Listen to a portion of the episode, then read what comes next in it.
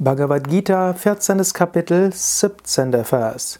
Sattva sanjayate jnanam raja solobha evacha pramada mohautamaso bhavato jnanam evacha Aus Sattva entsteht Erkenntnis und Gier aus Rajas, Unachtsamkeit, Täuschung und auch Unwissenheit entstehen aus Tamas. Aus Sattva entsteht Erkenntnis.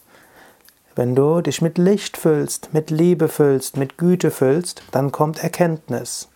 Das Interessante ist, Krishna sagt nicht, Erkenntnis kommt nur aus dem Studium der Schriften, es kommt nicht aus Intelligenz, es kommt auch, höhere Erkenntnis kommt auch nicht einfach aus hm, ja, großem Intellekt, Vorträge anhören und so weiter sondern aus Sattva entsteht Erkenntnis. Und wie entsteht Sattva? Sattva entsteht aus Wohlwollen, Sattva entsteht aus Güte, Sattva entsteht aus guten Handlungen, Sattva entsteht aus Kultivierung von Maitri Bhavana, aus äh, Wohlwollen und Güte. Sattva entsteht auch aus Mantrasingen, aus Asanas, aus Pranayama. Sattva entsteht auch aus dem Studium der Schriften. Aber eben die höhere Erkenntnis, das wahre Wissen, entsteht aus einem sattwigen Gemütszustand. Gier entsteht aus Rajas.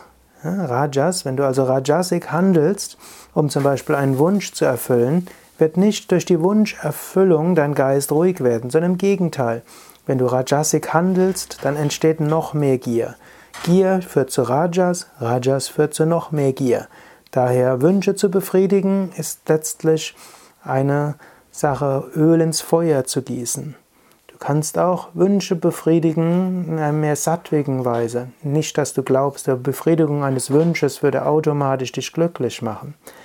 Achte darauf, dass rajasige Handlungen, rajasiger Gemütszustand eine Gier nicht verstärkt und erbrich irgendwann diesen Kreislauf.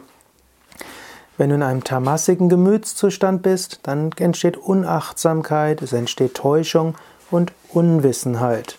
Daher auch wichtig, wenn du in einem tamasigen Gemütszustand bist, solltest du keine wichtigen Entscheidungen treffen. In einem tamasigen Gemütszustand bist du der Täuschung unterworfen und der Unwissenheit.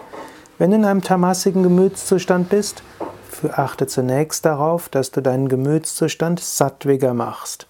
Und wie machst du den Gemütszustand sattwig? Ich bin da ja schon in den letzten Tagen immer wieder drauf eingegangen.